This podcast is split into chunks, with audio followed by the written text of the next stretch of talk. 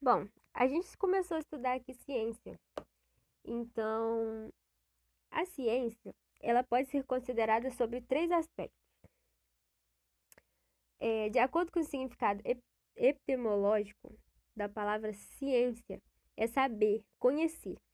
E a ciência, ela tem três aspectos que podem ser considerados.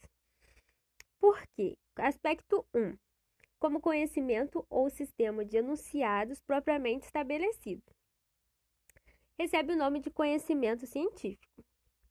E como busca da verdade e produtora de ideias, investigação científica. Como produtora de bens materiais, tecnologia. Ainda sobre ciência, agora a gente vai entender a sequência lógica de quando o cientista ele quer provar alguma coisa, quer fazer experiências sobre alguma coisa, ele segue os seguintes passos. Primeiro, a experimentação via observação.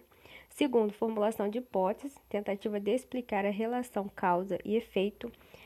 Terceiro, repetição do experimento para confirmar as hipóteses. E o quarto, formulação da lei para explicar o fenômeno.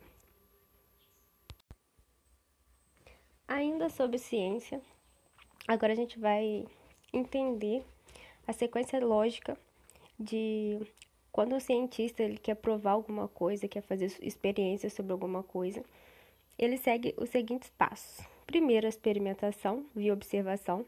Segundo, formulação de hipóteses, tentativa de explicar a relação causa e efeito.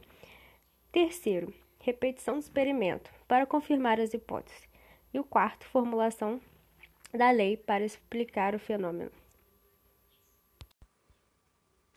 O pensamento humano ele vem se desenvolvendo ao longo dos séculos. E agora a gente vai ver mais ou menos os, os níveis de os níveis de conhecimento que foram adquiridos. Foram basicamente quatro: o empírico, que é o popular, o científico, que eu busco provas para aquilo, o filosófico é bem racional, e o teológico, que é baseado na fé. Então, didaticamente, o conhecimento é dividido em quatro tipos: empírico, fundamentado na experiência, na experiência das pessoas. Científico é a razão. É, a ciência sempre busca provar as coisas. Filosófico é fundamentado na reflexão. E o teológico, fé.